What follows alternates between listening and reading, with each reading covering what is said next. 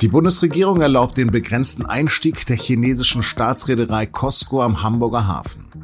Gibt Deutschland nach dem Reinfall mit Russland abermals kritische Infrastruktur in fremde Hände? Darüber habe ich mit dem Volkswirt und Berliner SZ-Korrespondenten Klaus Röberscheid gesprochen. Sie hören auf den Punkt, den Nachrichtenpodcast der Süddeutschen Zeitung. Am Mikro ist Lars Langenau. Moin, moin.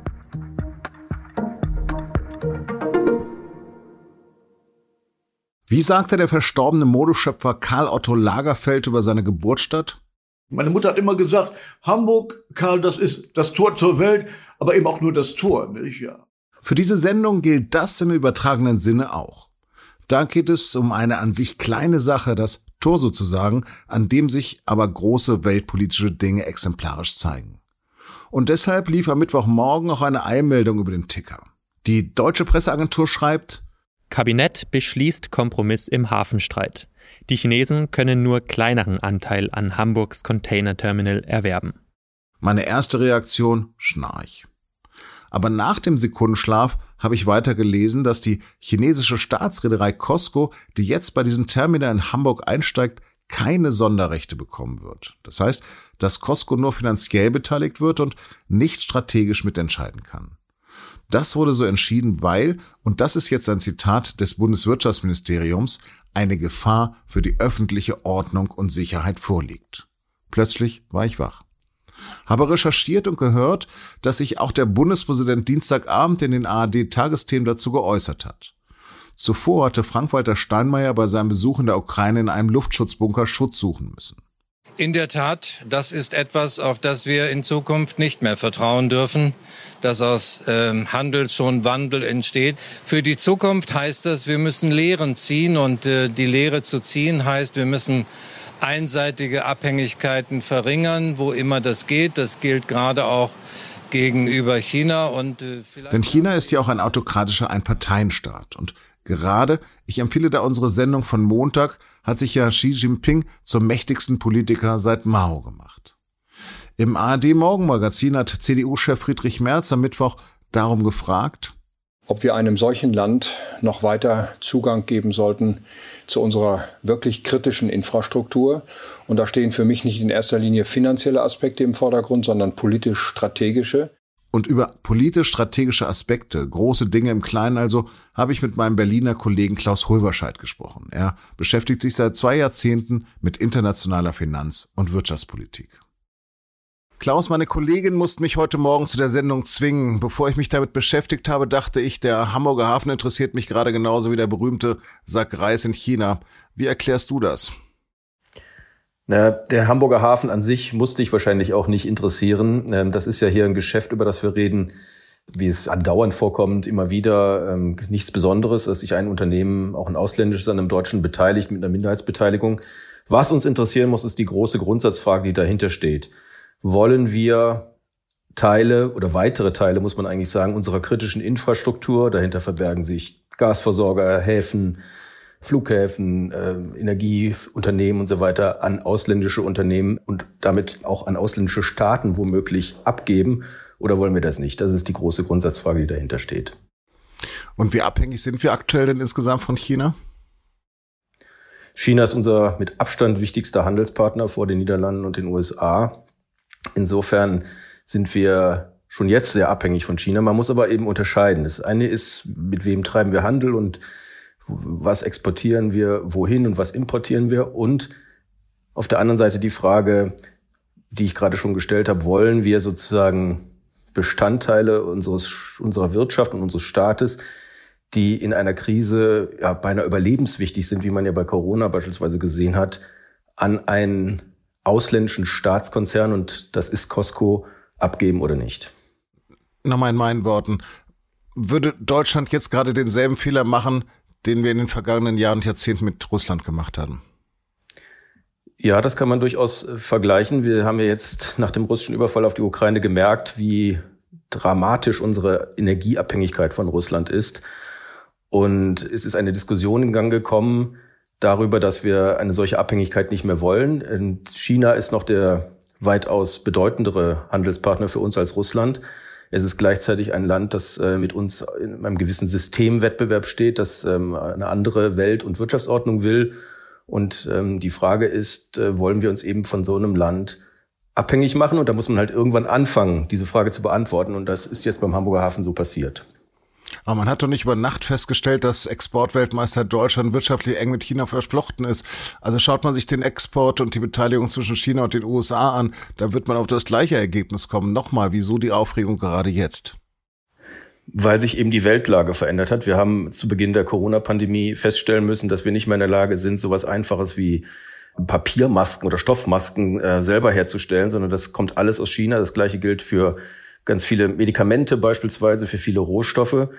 Und jetzt haben wir im Fall Russland dann dazu noch gesehen, dass es durchaus sein kann, dass wir plötzlich von so einer Versorgung abgeschnitten werden aus politischen Gründen, weil nämlich es bestimmte Länder gibt, und da würde ich auch China dazu zählen, die wirtschaftliche Abhängigkeiten auch als politische Waffe einsetzen. Und da müssen wir uns halt die Frage stellen, wollen wir das weiterhin oder wollen wir äh, zumindest in kleinerem Stil dafür sorgen, dass wir bestimmte Dinge selber können oder sie zumindest nicht abgeben an andere Staaten. Also geht es nur um wirtschaftliche Abhängigkeiten oder auch um Menschenrechte? Also reden wir auch darüber, dass Deutschland der mit Abstand größte Handelspartner Irans ist.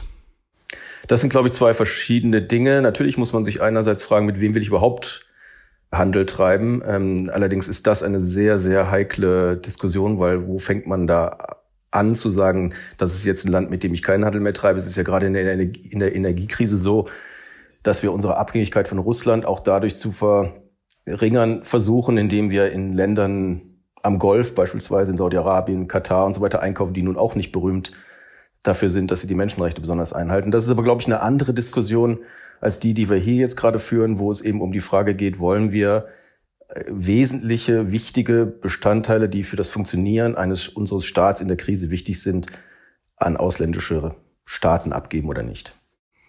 Heute Morgen ist ja ein Kompromiss verkündet worden. Wie sind denn die Positionen der Ampelkoalition? Die sind sehr eindeutig. Der Bundeskanzler will diesen Deal, weil er die betriebswirtschaftlichen Vorteile für den Hamburger Hafen sieht. Die gibt es auch durchaus durch diese Verbindung äh, mit Costco. Die sind nämlich einer der wichtigsten Kunden des Hamburger Hafen. Und das, der Rest des Kabinetts, also das Wirtschafts-, das Finanzministerium, das Außenministerium, sind äh, strikt gegen diesen Deal eigentlich.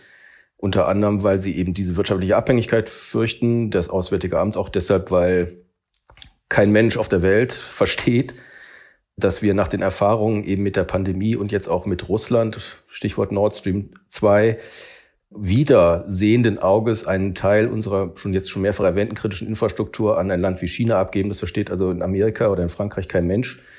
Aus dem Grund sind die Ministerien dagegen, aber Scholz hat sich mit dem, ja, man kann glaube ich sagen, zweiten Machtwort binnen zwei Wochen durchgesetzt. Im November reist er ja zum Antrittsbesuch nach China. Meinst du, dass er auch deshalb so entschieden hat? Ich glaube, dass er das zumindest deshalb auch jetzt vom Tisch haben wollte. Es stand auch durchaus im Raum, dass man die Frist für die Genehmigung verlängert, also für das Genehmigungsverfahren verlängert, damit man nochmal in Ruhe alles durchgucken kann.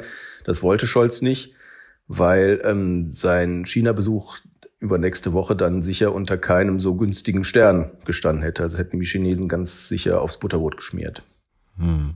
Ursprünglich wollte Costco ja 35 Prozent übernehmen. Jetzt werden es nur 24,9 Prozent. Wo ist da der Unterschied? Der Unterschied ist, dass du als Minderheitseigner, sprich, äh, wenn du unter 25 Prozent der Anteile an, einem Unternehmen besitzt, dann viel weniger äh, Mitspracherechte hast, was beispielsweise die Bestellung von Geschäftsführern angeht, was Sitze im Aufsichtsrat und ähnliche Dinge, strategische Entscheidungen und so weiter. Da ist äh, Costco ist jetzt im Grunde ein reiner Finanzinvestor, der das ähm, der sein Geld dort praktisch nur anlegt, aber kein Miteigentümer in dem Sinne, dass er auch über die Strategie beispielsweise dieses Terminals, um das es da geht, äh, mitbestimmen kann. Also Costco könnte jetzt nicht mehr verlangen, dass am Hamburger Hafen keine Geschäfte mehr mit Taiwan gemacht werden. Hm, das könnten sie verlangen, äh, das könnten sie aber nicht auf diesem Wege durchsetzen, sage ich mal. Sie könnten das aber auf einem anderen, auf anderem Wege durchsetzen, indem sie beispielsweise ihre Schiffe nicht mal in den Hamburger Hafen einfahren lassen, sondern woanders hinschicken nach Rotterdam oder nach Seebrücke oder in einen anderen europäischen Hafen. Und das ist ja genau der Punkt. Das ist exakt der Punkt, über den wir reden. China hat in der Vergangenheit bewiesen, dass sie willens sind, wirtschaftliche Abhängigkeiten auszunutzen, um politische Dinge, politische Forderungen durchsetzen zu können. Und das ist genau der Streitpunkt, um den es hier geht. Fazit, ein gutes Buster des Kanzlers oder nicht? Ich glaube, dass es keine gute Entscheidung ist. Rein betriebswirtschaftlich gesehen verstehe ich diesen Deal. Ich verstehe auch das Interesse des Hamburger Hafens und darf ja auch nicht vergessen, dass Herr Scholz mal Hamburger Bürgermeister war und da vielleicht auch sein Herz noch dran hängt. Ich glaube aber, dass wir eben diese Grundsatzdiskussion, wie wollen wir eigentlich mit unserer kritischen Infrastruktur und wie wollen wir mit bestimmten Handelspartnern künftig umgehen, unbedingt führen müssen. Und das ist jetzt so ein Anlass und es wäre, glaube ich, richtig gewesen, diesen Anlass jetzt zu nutzen, um die Dinge ein wenig in eine andere Richtung äh, zu lenken, als wir sie bisher gelenkt haben. Klaus Happ, herzlichen Dank für deine Einblicke. Sehr gerne. Erstmal Freude darüber, dass Rishi Sunak noch im Amt ist. Am Mittwoch hat der neue britische Premier sein Kabinett vorgestellt. Zunächst, Boris Johnson ist nicht dabei und auch auf zentralen Positionen ändert sich nichts. Jeremy Hunt bleibt Minister für Finanzen, Ben Wallace für Verteidigung. Auch Außenminister James Cleverly bleibt. Innenministerin wird wieder die rechtskonservative Zoella Braverman. Erst vor einer Woche war sie wegen eines Regelbruchs zurückgetreten. Neuer Justizminister und Vizepremier wird Sunaks Vertrauter Dominic Raab. Zumindest einige meiner Bekannten haben grün, gelb oder auch rot gewählt, weil sie wollen, dass Cannabis legalisiert wird. Klar, dass sich die Ampel in Zeiten des Krieges nicht völlig auf die Freigabe von Marihuana konzentriert hat. Jetzt aber, Kiffer aufgepasst, hat Gesundheitsminister Lauterbach erklärt, dass er die Freigabe bis 2024 für möglich hält.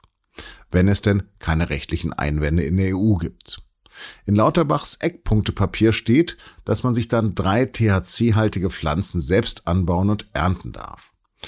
Und dass der Erwerb und Besitz von maximal 20 bis 30 Gramm zum Eigenkonsum straffrei bleiben soll. Verkauft werden soll das Gras in lizenzierten Fachgeschäften. Zutritt erst ab 18. Und eventuell auch in Apotheken. Näheres zu beiden Themen und noch viel mehr finden Sie bei sz.de.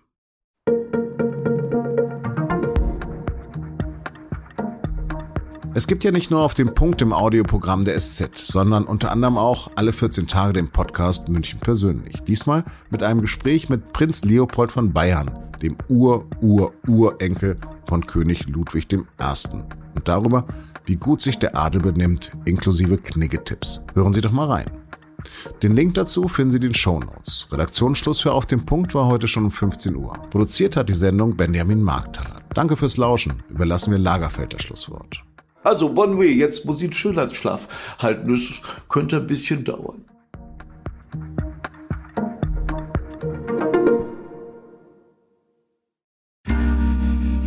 Werbung. Hi, ich bin Patrick Bauer, Reporter beim Magazin der Süddeutschen Zeitung. Und gemeinsam mit meiner Kollegin Eva Hoffmann habe ich an einer unglaublichen Geschichte recherchiert. Tom und Jana denken, sie ziehen mit ihrem kleinen Kind zu einer liebevollen Gemeinschaft. Aber sie landen in einer Gruppe, in der Menschen manipuliert und psychisch und physisch fertig gemacht werden. Wie schafft es die Familie da wieder raus? Im Schattenkloster. Chronik einer Gehirnwäsche ist ein SZ Plus Podcast in Zusammenarbeit mit Audible. Jetzt auf sz.de slash Schattenkloster.